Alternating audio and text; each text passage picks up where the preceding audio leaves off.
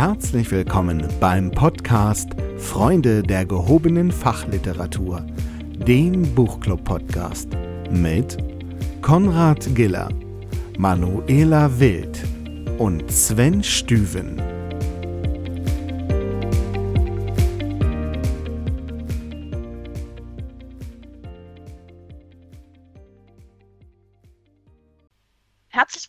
Freunde der gehobenen Fachliteratur. Wir sprechen heute über Turn the Ship Around von David Marquet. Mein Name ist Manuela Wild. Ich bin Squad Lead bei der Deutschen Telekom und mein Herz schlägt für Leadership. Meine beiden Mitstreiter sind Konrad Giller und Sven Stüben.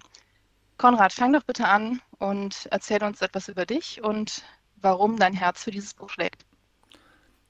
Wer bin ich? Ich bin Trainer, Coach, Berater für alles Mögliche, was mit mündlicher Kommunikation zu tun hat.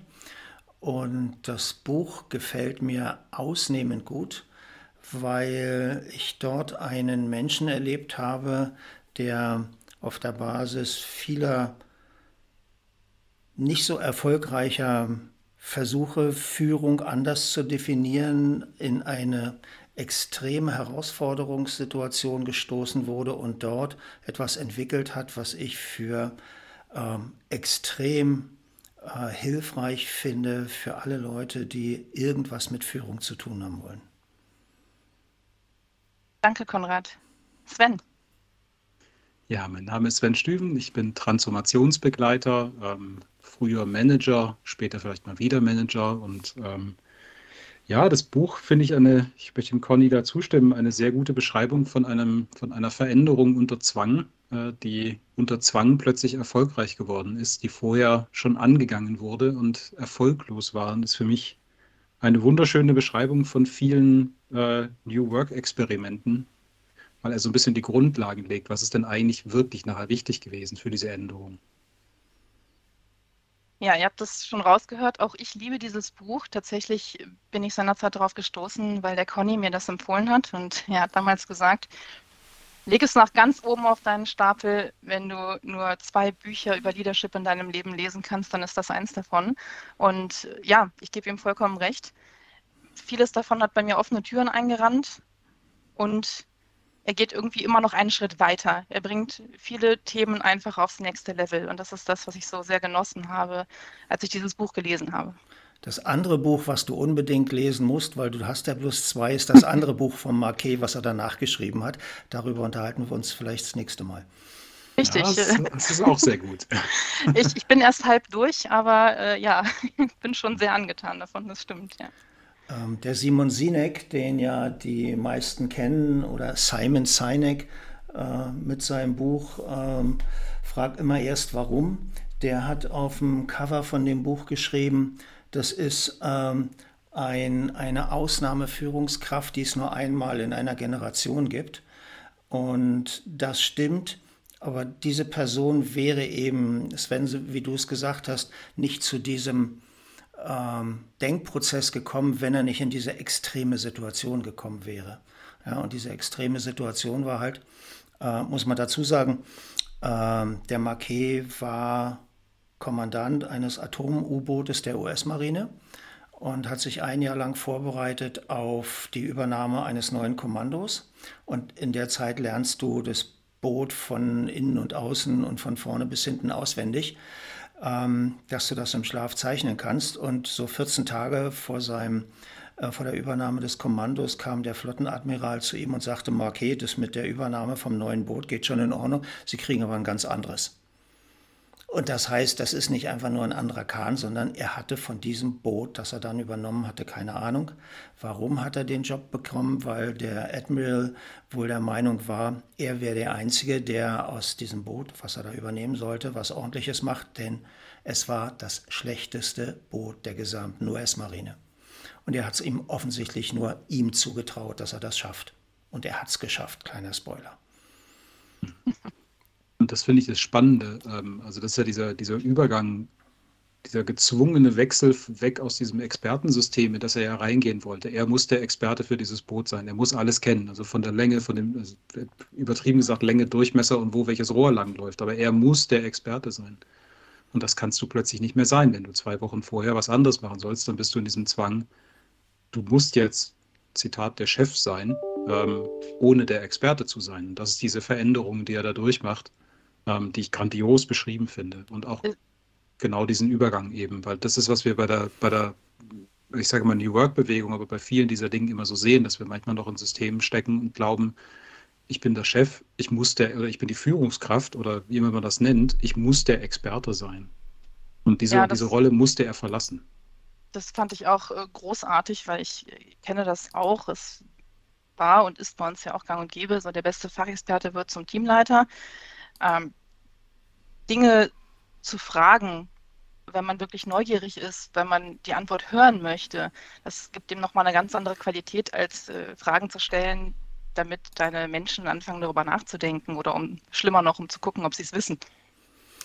Ja, und er, er hat das an einer Stelle so, ja, wie soll ich sagen, ein, eindrücklich formuliert. Er sagt, früher ist er durchs Boot gegangen, hat sich nicht neben Matrosen gestellt, hat gesagt, Matrose, was machen Sie da? Um rauszukriegen, ob der Matrose weiß, was er tut. Jetzt sagt er, ist er durchs Boot gegangen, hat gesagt, Matrose, was machen Sie da? Um rauszukriegen, was der tut. Weil er eben keine Ahnung von dem Schiff hatte, weil das anders war als das alte, äh, auf das er sich vorbereitet hat. Ja, und dann als Führungskraft zu sagen, Scheiße, ich habe keine Ahnung von dem Kahn, ich habe keine Ahnung von den Prozessen, die hier laufen. Ich muss mich hier extrem raushalten, weil ansonsten passiert ein Unglück. Ja, und wenn ein Atom-U-Boot, äh, wenn da ein Unglück passiert, möchte ich nicht drauf sein. Und das Spannende, finde ich, was er da noch beschrieben hat, ist ja, dass er ja eingebettet in einem Kontext ist. Also in dem Moment hat natürlich die, die Mitarbeiter, sage ich jetzt mal vereinfacht gesagt, und für die macht das ja auch was. Jetzt kommt da der Kommandant vorbei und fragt, was machst du da? Und jetzt hat er ja schön beschrieben, ähm, zucken die erstmal zusammen und sagen, oh Gott, mache ich was falsch? Wieso fragt er mich, was ich da mache? Äh, überprüft er mich jetzt gerade? Und da auch diese Haltung rüberzubringen, wenn ich dich jetzt frage, dann will ich das wissen. Das löst ja erstmal eine komplette Verunsicherung aus, weil du einen Systemwechsel eingeleitet hast, der dir vielleicht klar ist, aber den Mitarbeitern noch zwangsläufig nicht. Ja, was ich aber auch äh, großartig fand, war eben dieser Punkt, wo er sagt, ich höre einfach auf, Befehle zu geben. Mhm. Und weil, weil ich, ich kann es nicht. Also die Matrosen kommen zu ihm und sagen, das ist die Situation, das ist meine Einschätzung. Und er, er schreibt ja selber auch, in den meisten Fällen haben sie die Antwort. Und sie eben mit dieser, dieser Offenheit und auch der Notwendigkeit dahin zu bringen, den nächsten Schritt zu denken, das fand ich großartig. Und stell dir das mal vor, in den Firmen, in denen ihr arbeitet, der Vorstandsvorsitzende kommt zu euch runter und fragt, Frau Wild, was machen Sie da? Ja, um zu erfahren, Mega. was ihr da tut. Herzlich willkommen, jederzeit. Ja, wie viele Vorstandsvorsitzende kennst du, die das tun würden? Die, die überhaupt die Größe hätten, das zuzugeben, dass sie von einem bestimmten Teil des Prozesses keine Ahnung haben und jetzt Inputs bekommen wollen. Das, das passiert schon. Da sind wir nur wieder bei dem, was Sven gerade sagte, es braucht ja einen Systemwechsel. Es braucht ja die Kultur, die auch äh, zulässt, dass du sagst, also ich, ich habe da keine Ahnung von und ich möchte auch hören, was die Menschen zu sagen haben und nicht, wie man die vorher gebrieft hat. Ja, und sie auch nicht zu verunsichern, weil das war ja bis zu diesem Punkt, zumindest schreibt der Herr Marquet das ja, äh, bis zu diesem Punkt ja üblich, dass wir in einem Expertensystem sind. Der, der, der Kommandant, sage ich mal, ich lasse mal alle Level zwischendurch weg. Ähm, der Kommandant ist der Experte für das Boot. Also natürlich frage ich, brauche ich immer sein Approval, wenn ich irgendwas tun will, weil er ist ja der Experte und er wird mich überprüfen, ob ich das auch richtig mache und so. Und das ist ja schon ein gravierender Wechsel, den er da tut, der Verunsicherung einfach auslöst. Plus ich frage dann ja nicht mehr nach dem einzelnen Approval tatsächlich, ob ich jetzt diese Schraube hier anziehen darf, eventuell, weil das interessiert ihn nicht. Vor allem, weil die Menschen sich ja auch dann darauf verlassen. Die verlassen sich ja darauf, ne, dass mein Kommandant, der ist der Experte, der wird das schon wissen. Und was er macht und das finde ich so toll, ist eben die Verlagerung der Verantwortung auf jede Ebene. Die, die Menschen wirklich einzubinden und ihnen auch die Möglichkeit zu geben, diese Verantwortung zu übernehmen und sich einzubringen. Ähm, das fand ich wirklich das, das, also diesen interessanten Ansatz von ihm zu sagen, einerseits, ich habe keine Ahnung, ich kann keine Befehle geben. Ähm, und dann, wie du sagst, die Entscheidung so weit auf dem Boot nach unten zu delegieren, dass die mit der meisten Ahnung auch entscheiden. Und sie dann auch, also ich sage jetzt nicht, sie zu empowern, weil er hat ihnen die Möglichkeit gegeben zu lernen, was sie für diese Entscheidung brauchen auf ihrem Level. Ja, der hat denen das ja nicht beigebracht und hat gesagt, was braucht ihr dazu? Und dieses erste Beispiel, was er dort äh, anführt, ist die, die Nummer mit den äh, Urlaubsscheinen. Ne? Das waren, glaube ich, fünf oder sechs mhm. Unterschriften, die man dafür braucht. Und drei davon waren an Land. Ja, was soll einer an Land entscheiden, ob jemand vom Boot in Urlaub gehen darf? Hat er gesagt, es gibt bloß noch zwei Unterschriften. Das eine ist mein erster Offizier und das zweite ist der Master Chief. So, aber sagt er, wenn ich dem Master Chief äh, die Entscheidung überlasse, wer in Urlaub gehen darf, geht das doch nur, wenn der Master Chief auch verantwortlich ist für die Wachplanung. Und wenn der Master Chief verantwortlich ist für die Wachplanung, nicht nur für heute und morgen, sondern für die ganze Laufzeit, dann muss ich ihm auch die Verantwortung übergeben und überlassen, wer welche Qualifikation braucht. Und so hat er das schrittweise nach unten gedrückt zu den Leuten, die es entscheiden können, weil sie den richtigen Überblick haben und gleichzeitig auch ausgeweitet auf alle möglichen ähm, Aufgabenbereiche im Boot. Du hast eben schon einmal über das Cover gesprochen, der, der Untertitel A True Story of Turning Followers into Leaders. Das passt genau dazu, finde ich. Und äh, du sprachst ja auch gerade von Empowerment. Das ist ja immer äh, die Konstellation. Du hast einen Leader, der dem Follower sagt, wie es funktioniert. Und er sagt ja, don't empower, emancipate. Und das fand ich auch mhm. genial. Wirklich die, die Menschen an den Punkt bringen, die das Fachwissen haben, wie du es eben gesagt hast, die Entscheidung wird da getroffen, wo das Fachwissen ist. Die Menschen, die es wirklich einschätzen können, haben diesen Verantwortungsumfang. Sie fühlen sich dafür verantwortlich und sie bringen sich ein. Und das, meine persönliche Meinung, ganz anders wenn sie sich eben verantwortlich fühlen, als wenn sie einfach nur die Anweisungen befolgen. Und das macht er ja, also ich würde fast sagen, wie so ein Schutzraum, aber eigentlich ist es kein Schutzraum, sondern ein Verantwortungsraum. Das heißt, er, er bringt ja so diesen, äh, zu dem, zu dem, ich sag mal, der Urlaubsvertretung ab, Nicker in diesem Moment, bringt er ja auch die Konsequenzen hin, sagt, okay, also du hast das Recht, das zu entscheiden, ob dieser Mensch jetzt in Urlaub gehen darf oder nicht, aber du trägst auch die Konsequenzen, weil du bist ja verantwortlich dafür sicherzustellen, dass das Boot zu welchem Level auch immer in dem Moment einsatzbereit ist. Und dann macht das plötzlich auch inhaltlich wieder Sinn. Ja. Und das finde ich auch sehr schön, wie er das immer wieder mal beschreibt. Ähm, und das ist ja genau dieser Übergang von diesen beiden Systemen, dass es halt sehr viele Prozesse gibt. Und das war jetzt offensichtlich ein Prozess, der irgendwann mal am originären Ziel vorbei entwickelt wurde, wer da alles nur unterschreiben musste. Aber trotzdem finde ich schön, dass er nicht eigentlich nirgendwo Prozesse an sich in Frage stellt, sondern sagt, die haben schon Sinn. Und er beleuchtet immer den Sinn dieses Prozesses und führt den Prozess dann praktisch wieder zurück auf den eigentlichen Sinn. Und, und ermöglicht damit auch trotzdem diese Verantwortungsräume, sag ich mal. Du sprachst gerade von dem Umfeld und der Kultur, die es dafür braucht. Das fand ich auch toll, dass er sagt, es wird ganz, ganz oft viel zu viel Energie dafür aufgewendet, Fehler zu vermeiden, anstatt mhm. wirklich großartige Ergebnisse zu erzielen. Und das ist total wichtig, die, diese Fehlerkultur auch Dinge ausprobieren zu können. Und jetzt hier den Bogen zu schlagen zu dem, was der Conny eben gesagt hat, ist es ist, ist ein U-Boot. Also ja, da erstmal wirklich äh, den Mut zu haben, zu sagen, wir haben eine Fehlerkultur, wir können Dinge ausprobieren. Und wenn sowas schief geht, dann ja, sitzen wir im wahrsten Sinne des Wortes alle im gleichen Boot. Ja, er hatte jetzt natürlich den Vorteil, also wenn man so ein Kommando kriegt mit einer ein Drittel neuen Besatzung vielleicht auch, dann läuft das Boot nicht sofort aus. Ja, dann muss das zertifiziert werden, dann machen die alle möglichen Übungen und Trainings und Tests und so weiter. Das heißt, er hat mit denen, ich glaube, ein Dreivierteljahr an, an der Mole gelegen und alle möglichen Sachen durchgespielt. Und da sind viele Fehler entstanden, die eben äh, die meisten nicht lebensgefährlich gewesen wären, aber passieren hätte dort auch was. Das heißt, die konnten in so einer Art Lab, in einer ähm, entspannteren Situationen lernen, wie sie mit Fehlern umgehen. Und was er ihnen dort äh, schon beigebracht hat, ist, dass er wirklich aus Fehlern lernen will, analysieren, wie konnte das passieren, was können wir tun, damit es beim nächsten Mal nicht passiert. Und so ein, so ein Kommandant, der hat so ein gewisses äh, Repertoire an Strafmaßnahmen, das er äh, anwenden darf, äh, ohne dass er da jemand fragen muss. Und da sind schon Dinge passiert auf dem Boot, wo die Matrosen gesagt haben, oh scheiße, jetzt wird es aber eng für den Kollegen, der da Mist gemacht hat. Ja? Und es ist nie was passiert. Der hat dieses Instrumentarium nie genutzt, selbst eben bei solchen schwerwiegenden Sachen, weil er gesagt hat, da habe ich nichts von. Ich will, dass der erstens an, an Bord bleibt und zweitens, dass wir alle aus diesem Fehler was lernen. Und das hat er so durchgezogen. Und dadurch ist das entstanden, was wir immer so schön mit psychologischer Sicherheit äh, benennen. Sie wussten, sie dürfen lernen und zum Lernen gehört auch ein Fehler machen. Mhm. Ja, und da haben die super Systeme entwickelt, wie sie sich gegenseitig unterstützen. Und einer von den Admirals, ähm, der zu diesen Zertifizierungen kam, sagte, Marquet, Ihre Leute machen dieselben Fehler wie alle. Nein, Ihre Leute versuchen dieselben Fehler zu machen wie alle anderen, aber die anderen äh, Matrosen verhindern das, weil die alle aufeinander aufpassen und weil die eben ein ja, in der Managementsprache Qualitätssicherungssystem entwickelt haben, wo genug ähm, ähm, Momente drin waren, wo man korrigieren konnte, bevor was passiert. Ja.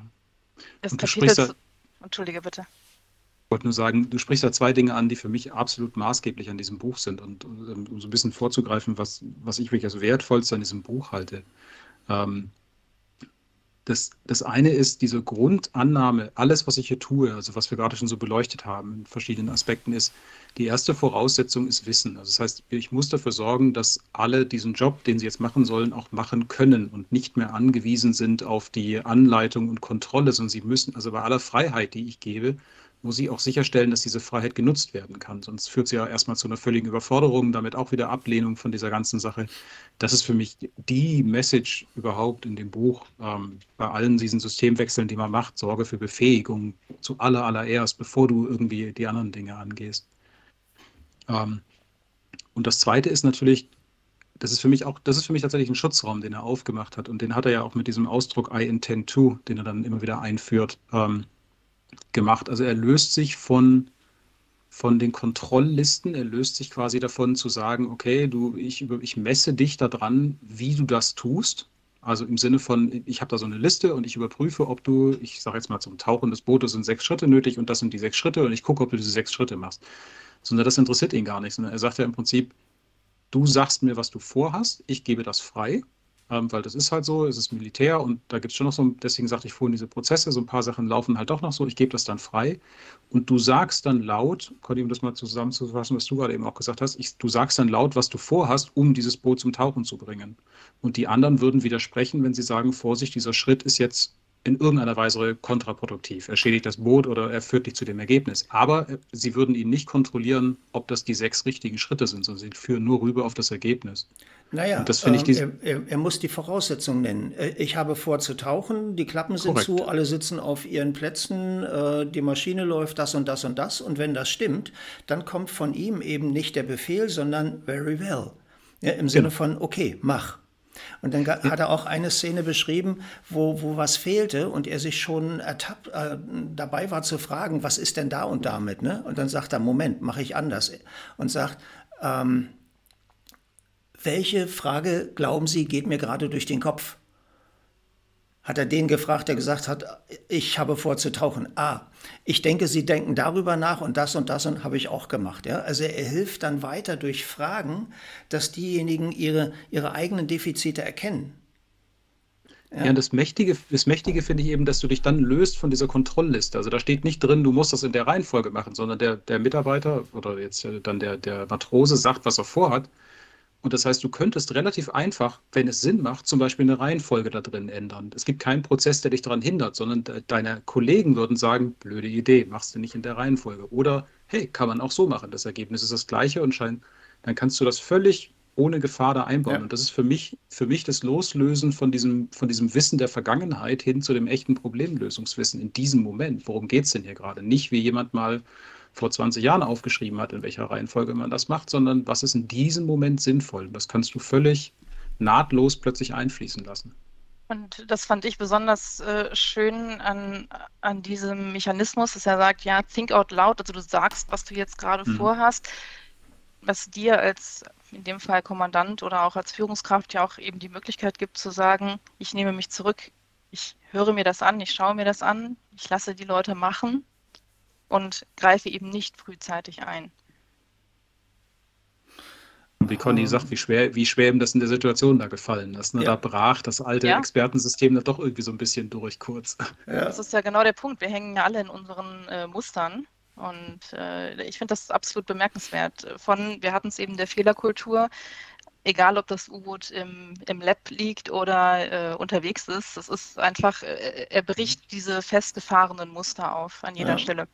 Und da war ganz wichtig, also das erste Beispiel, was ich genannt hatte mit den Urlaubsscheinen, das ist nicht einfach nur, dass er so, dass er sagt, also die, ihr braucht das jetzt nicht mehr zu unterschreiben, äh, ihr Leute an Land, das machen wir selber, sondern äh, musst du dir vorstellen, das ist rein gemeißelt in eine Granitwand, diese Vorschrift, äh, die seit, was weiß ich, 100 Jahren zum äh, Bestandteil der Marine-Grundvorschriften gehört. Da kannst du nicht einfach nur sagen, das mache ich jetzt nicht mehr.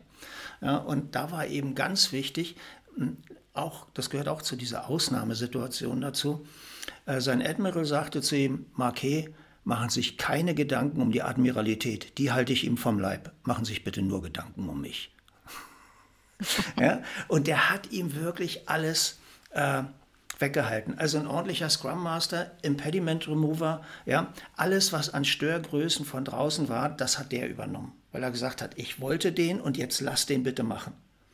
Ja, und das finde ich in dieser Kombination einfach nur Wahnsinn. Ja, und sehr oft haben wir es ja auch mit äh, Veränderungsprozessen zu tun, die halbherzig gemeint sind, wo der Big Boss entweder kein Interesse dran hat oder es nicht richtig versteht oder dann doch zu schnell sagt, jetzt muss aber doch ein bisschen Gewinn kommen, ja, und dann wieder eingreift. Und dann brauchst du jemand, der vor der Tür steht, vor deinem Lab und sagst, Moment, ja, du hast uns bis Ende des Jahres gegeben, wir haben noch ein paar Monate. Das ist das genau das, die, dieser Wunsch nach Veränderung und auch der Mut zur Veränderung und zu sagen, ich stehe dahinter, du hast die Rückendeckung, mach. Ist der notwendige Schutzraum. Also jetzt sage ich bewusst ja. Schutzraum. Wenn du eine Veränderung einleiten willst, brauchst du einen Schutzraumgeber. Das ist in diesem Moment dieser Mensch, der sich zwischen ihn und die Admiralität stellt. Ähm, und das eine ist, dass er diese Ideen umsetzen kann und aber auch andersrum natürlich, dass seine Matrosen sehen, guck mal, der kann Änderungen umsetzen, die sinnvoll sind, ohne dass er hier dafür abgestraft wird. Also du hast so eine Doppelwirkung da drin. Also ganz, ganz wichtig, Schutzraumkonzepte ähm, in Veränderungsprozessen. Eins der erste, was du aufspannen musst. Sonst hast du, ich, ich nenne das immer so ein bisschen den, den, äh, die Krabbe zieht dich zurück in den Korbeffekt, dass zum Teil die Mitarbeiter dann sagen, hey, das darfst du aber nicht machen, weil du weißt doch, das durften wir noch nie machen. Haben wir immer so können, gemacht. Genau, interessanterweise könnte sogar die, die, die deregulierende Maßnahme könnte sogar schon längst weg sein. Also da wird es dann richtig perfide, das ist jetzt nicht in dem Buch. Ähm, mhm. Aber dass das sich in die Kultur eingebläut hat, das macht man halt nicht. Und so. Deswegen ist dieser Schutzraumgeber die, auch in diesem Buch unfassbar wichtig das ist nicht in dem Buch, aber ich glaube, wir kennen das alle aus unserem Arbeitsalltag. Und äh, das ist mit ein Grund, warum ich dieses Buch so wertvoll finde. Mhm.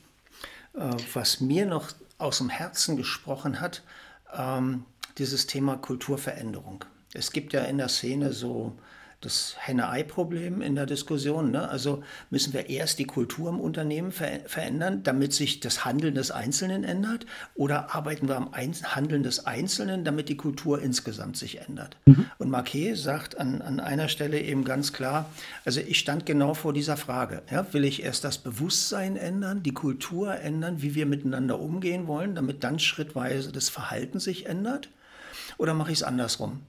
Und er sagt, mir war völlig egal, wie die gedacht haben. Ich brauchte Veränderungen im Verhalten. Ja, und dann hat er so ein paar Beispiele, äh, zum Beispiel dieses Grüßen, äh, ja. wenn fremde Offiziere an Bord kommen. Sagt er, ich wollte einfach, dass äh, die Matrosen anfangen, die Offiziere zu grüßen mit einem bestimmten Ritual.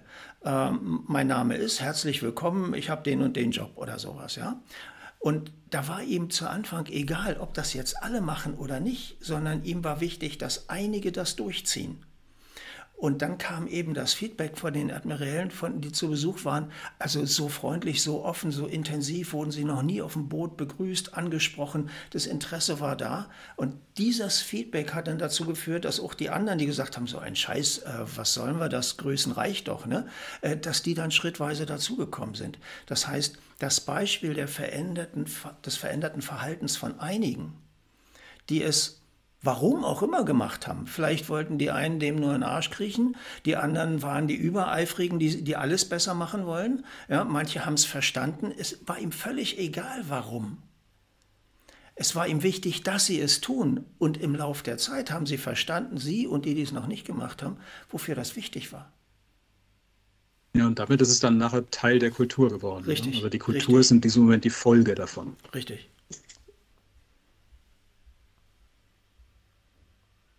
Ist ein bisschen eine brachiale Maßnahme. Also musst du schon sehr überzeugt davon sein, dass du da den Kurs in die richtige Richtung eingeschlagen hast, wo äh, man sonst ja immer eher so in die Richtung denkt, äh, hier, wir, wir, wir diskutieren das im Team, wir finden gemeinsam ein Commitment und äh, die, die Leute ziehen dann auch eher mit, weil man es gemeinsam entwickelt hat. Nun kommt er auf dieses Schiff und hat ja eigentlich auch nicht viel zu verlieren gehabt. Sie waren ja schon am Ende von jedem Ranking, das es so gibt. Und äh, trotzdem glaube ich, äh, ein mutiger Schritt, einfach zu sagen, ich, ich ziehe das jetzt so durch, mir ist egal, was die Leute denken und ich vertraue darauf, dass die Veränderung dann einsetzen wird. Mhm. Und das Schöne finde ich ähm, auch speziell in diesem Buch und diesem Beispiel durch diese ganze Militärhierarchie ist das relativ greifbar. Man kann das gut beschreiben, man kann das gut lesen, man kann das gut nachvollziehen. Wäre das jetzt eine, eine Firma, sage ich mal, dann hätte die eine unklare Historie, unklare Berichtswege, vielleicht einen zweiten Berichtsweg. Und das genieße ich tatsächlich an diesem, auch wenn ich jetzt nicht militärisch äh, veranlagt bin, ganz im Gegenteil, an dieser Einfachheit in diesem Buch. Es ist relativ klar, wer ist eigentlich auf dem Papier zuständig. Da wird nicht darüber diskutiert. Das ist ja sehr klar festgelegt. Und das ist nicht irgendwie noch der alte Chef aus der Nachbarabteilung mit irgendwelchen Einflussbereichen oder so. Nein, das ist der vorgesetzte Punkt. Und damit kann man das, diese Beispiele gut nachvollziehen, finde ich. Trotzdem ist es umso bemerkenswerter, dass, dass er ja trotz dieser militärischen Hierarchie mhm. die Verantwortung auf alle Ebenen verlagert.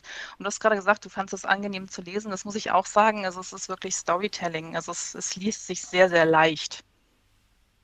Ja, du hast immer diesen, diesen Dreisatz aus, ähm, jedes Kapitel beginnt, glaube ich, mit einer Beschreibung von einer Situation äh, und das ist wirklich sehr plastisch, sehr anschaulich äh, beschrieben. Dann kommt seine Reflexion daraus, seine, seine Maßnahmen, die er daraus abgeleitet hat und wie die funktioniert haben.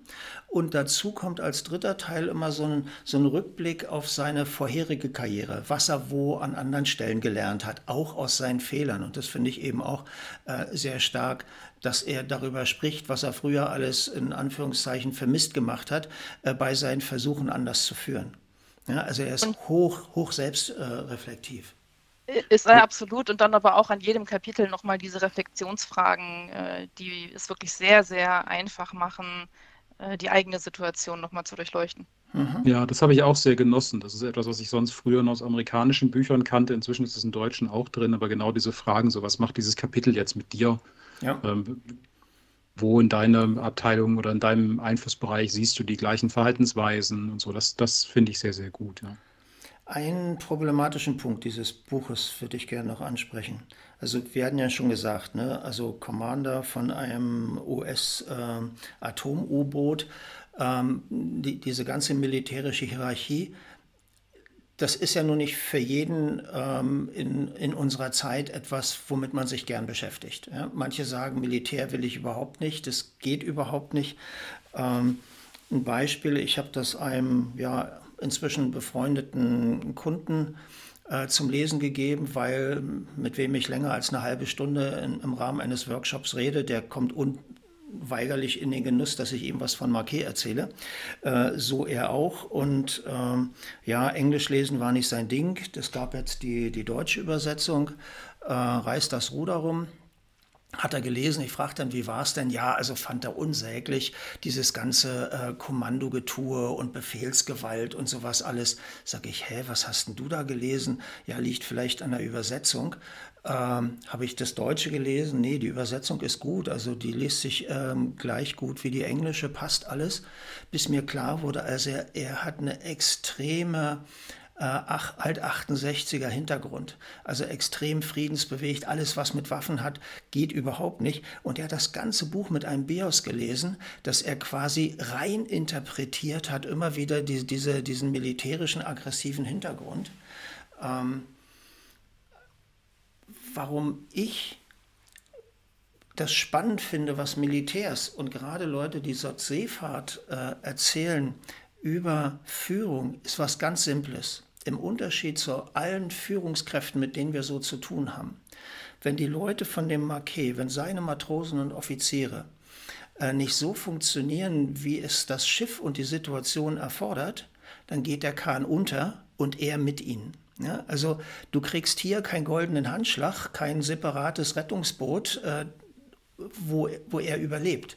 Also er hängt mit ihnen drin und deswegen haben diese Führungsüberlegungen, diese Verantwortungsüberlegungen, dieses Delegieren eine völlig andere Disku äh, Dimension als in irgendeinem Unternehmen an Land, wo die Chefs mit dem goldenen Handschlag gehen und der, der Laden vielleicht bankrott geht.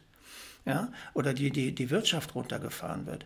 Und das finde ich so interessant, diese, diese zusätzliche Dimension, wo es wirklich auch ums eigene Überleben geht, äh, abhängig davon, sind wir wirklich ein funktionierendes Team? Oder glaube ich nur, dass die tun, äh, was sie sollen, äh, weil sie mir zuhören?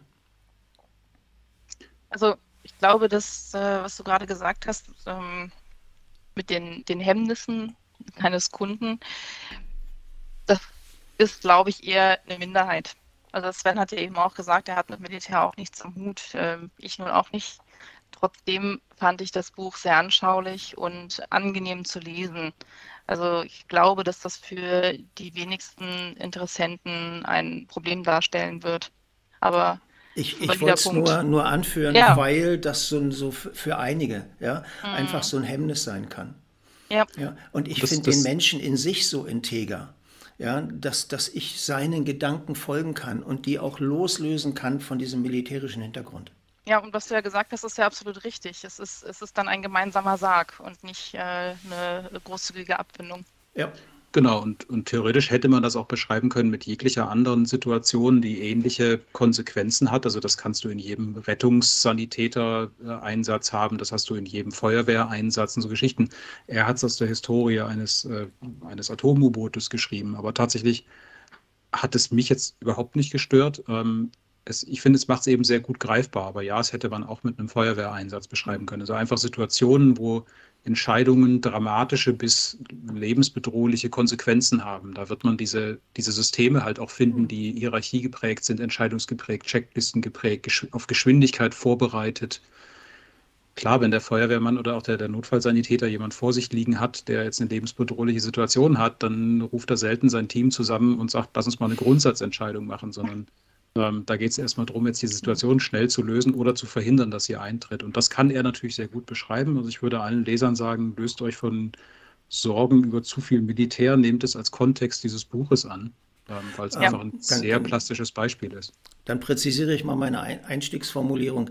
Ähm, ich halte es nicht für einen problematischen Aspekt dieses Buches, sondern ich halte es eventuell für einige Leser problematisch, dass das der Kontext ist. Und diese, ja. diese problematische Sicht wollte ich Ihnen nehmen damit. Hm. Genau. Ja, genau. Weil ich denke auch, dass das Buch was für jeden ist, der sich in irgendeiner Form mit Führung oder äh, Unternehmensentwicklung um Kulturwandel beschäftigt, eigentlich für jeden, der mit Menschen arbeitet. Ja. ja. Also es ist definitiv ähm, bei mir inzwischen auf der Liste 1, also Listenposition 1 bei mir von den Büchern und inzwischen ja. verschenke verschenk ich das auch. Also wenn Freunde, Bekannte von mir äh, eine Führungsposition einnehmen, dann hat es inzwischen Tradition, dass sie dieses Buch mit einer Widmung vorfinden. Ich sage einfach, das ist, über alle anderen Bücher können wir verhandeln. Äh, naja, zwei, drei können wir noch länger drüber reden, aber das hier hat eine sehr hohe Qualität. Das ist spannend. Ich habe das tatsächlich auch schon einmal verschenkt und ich weiß nicht, wie oft empfohlen und ich äh, freue mich jedes Mal, wenn ich dann Fotos zugeschickt bekomme vom Cover des Buches und äh, man mir sagt, übrigens hier meine Urlaubslektüre oder äh, das steht als mhm. nächstes auf meiner Liste, geht mir jedes Mal das Herz auf. Was ich echt cool fand, ich habe das Buch vor anderthalb Jahren ähm, ja, einem Vorstand einer, einer Firma, für die ich arbeite, zu Weihnachten geschenkt und ähm, hatte dann so ein Dreivierteljahr danach ähm, eine Reihe von Führungstrainings und stellte dann plötzlich fest, dass ähm, die Führungskräfte in dem Laden ziemlich schlechten Stand haben, wenn sie das Buch nicht kennen. also der hat das schön verteilt, äh, fand ich sehr, sehr eindrucksvoll. Ja, und eben auch die, also tatsächlich, jetzt muss ich gerade mal so ein bisschen nebenher spicken auf die exakte Seitenzahl, aber er hat das auf 210 Seiten ungefähr. Ich runde mal auf 220, wenn man äh, die letzten Nachspannworte auch noch exakt durchliest.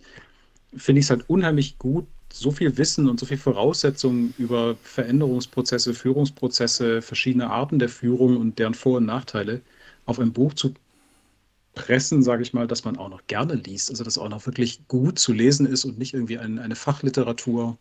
Richtig. Das ist schon ja. grandios. Vor allem, was in den 220 Seiten ja auch noch mit drin ist, ist ja auch ein, was ist denn aus, aus den Personen geworden? Das fand ich auch super spannend, dann das am, am Ende nochmal so äh, dir vor Augen führt, ja, das ist, ist eine wahre Geschichte, das sind echte Menschen und das machen die heute, die sind ihren Weg gegangen. Ähm, richtig, und ähm, so ein Zitat von ihm war so, so ein Glaubenssatz in der Marine, woran erkennt man, dass ein Kapitän ein guter Kapitän ist. Wenn er geht und die Leistung des Schiffes geht runter, dann muss er wohl ein guter Kapitän gewesen sein. Ja, weil ja. er hatte die Leute im Griff und der nächste schafft es nicht. Und Marquet hat das eben umgedreht. Äh, ich glaube, der war drei Jahre auf dem Schiff und ähm, vier Jahre nach seinem Abgang dort ähm, hat er das Buch geschrieben. Und er sagt, diese, diesen Change vom äh, schwarzen Schaf der Marine zum wirklich absoluten Best Performer hat gehalten über die drei Jahre, wo er da war und die vier Jahre, wo er nicht mehr an Bord war, wo die halt aus dem, was er dort reingebracht hat, was er mit ihnen entwickelt hat, weiter alleine gearbeitet haben. Und das macht halt einen guten, eine gute Führungskraft aus, egal ob er da ist oder nicht. Es läuft, weil das Führungssystem nicht in ihm besteht, sondern in der ganzen Mannschaft. Don't empower, emancipate. Ja. Aber das finde ich unheimlich spannend, weil er hat das irgendwo auch mal im ersten Drittel des Buches ungefähr auch drin, so das Typische, was man so Führungskräften vorwirft, die ähm, auf diese Art agieren, dass man ihnen sagt, na, du schaffst sie doch selber ab. Also wenn, da bist du ja eigentlich unbedeutend, du schaffst doch deinen Job ab, du bist doch blöd, wenn du das machst und all diese Dinge, die man ja. vielleicht persönlich auch schon mal gehört hat. Das finde ich unheimlich gut, aber tatsächlich ähm, hat er in einer seiner Checkfragen, ich glaube Kapitel 3 müsste das sein, hat er das ja auch tatsächlich sogar drin, wo er dann am Ende fragt, okay, wie lange hält denn deine Firma die Leute verantwortlich für ihre Entscheidungen, nachdem sie weg sind? Ja. Also diese ganze Kurzfristigkeit der Position mal rausgenommen, sondern sagen, es geht ja um, um die Position selber und nur weil die Person weg ist, was passiert denn jetzt? Und wenn jetzt, wenn man jetzt rausfindet, das war vielleicht ein Strohfeuer, was die Person da gemacht hat, oder war sehr kurzfristig oder auch sehr positiv, wie lange hat die Person denn davon noch was? Oder ist die weg und damit ist diese Verbindung ja. zu den Leistungen gebrochen? Ja. Nachhaltigkeit könnte man das jetzt wieder mit dem Buzzword ja. äh, bezeichnen, aber das ist es eben. Ne? Das finde ich sehr spannend, weil das machen sehr, sehr wenig Unternehmungen. Also ich kenne eigentlich de facto kaum eine. Naja, du, außer, du, hast, ein paar, du hast ein paar Vorstandstantiemen, ähm, die, die du ja. äh, erst kriegst, immer drei, vier, fünf Jahre später, äh, wenn sich wirklich was ausgezahlt hat. Ne? Also da gibt so, so, so, so einen äh, Zukunftsaspekt mit drin, aber der ist, glaube ich, auch zu gering, als dass er wirklich essentiell das Handeln leitet. Klar, du hast ansonsten den Ruf, den du verlieren kannst, dass du ja. halt, wenn du in der gleichen Firma bleibst, dass man dann irgendwann weiß, ah ja, das ist immer so gut, solange die Person da ist und wenn sie weg ist, dann bricht alles in sich zusammen. Ja. Ich finde das so schade. Ich hatte die Diskussion tatsächlich erst äh, letzten Freitag mit meinem Team, weil ich habe seit gestern Urlaub. Und das war auch genau meine Antwort darauf. Ähm, natürlich läuft das, wenn ich nicht da bin. Natürlich haben sie das im Griff, also jetzt im Kleinen gedacht. Ne? Ich, spreche nur für mein kleines Team, nicht für den ganzen Konzern. Aber ich, ich finde das so schade, das, was du eben aufgezählt hast, dieses, äh, aber dann schaffst du dich doch selber ab. Ja, ist doch geil. Ist doch geil, wenn deine Leute so gut funktionieren, so gut laufen, so eingespielt sind, dass die ohne dich funktionieren und du dich der nächsten Aufgabe widmen kannst.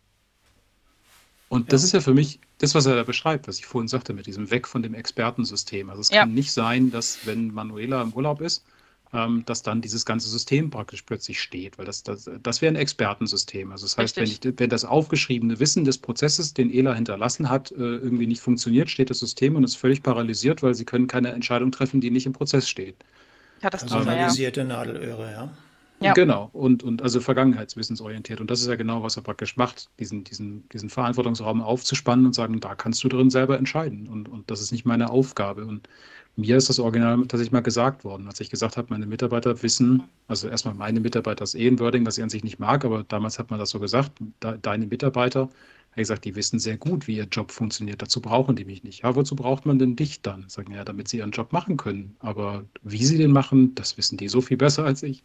Ja. Aber das ist doch genau das und das ist das, was ich als meine Aufgabe als Führungskraft sehe, diesen Raum zu schaffen, in dem sie ihre Arbeit machen können, in dem sie die vertrauensvoll machen können, offen miteinander diskutieren können, ich ihnen den Rücken frei halte und äh, sie eben äh, ja ihren, ihren Verantwortungsrahmen ausschöpfen und lernen können. Ganz klar und einfach installiert in der Rolle des Product Owners. Sag ihnen, was sie zu tun haben, wie sie es machen, überlass bitte ihnen. Ja. Genau.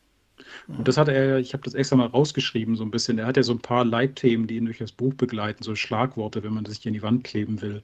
Und eins ist ja die klare Zielfokus, den er die ganze Zeit hat. Es geht um das Ziel. Und alles, was wir tun, muss diesem Ziel dienen.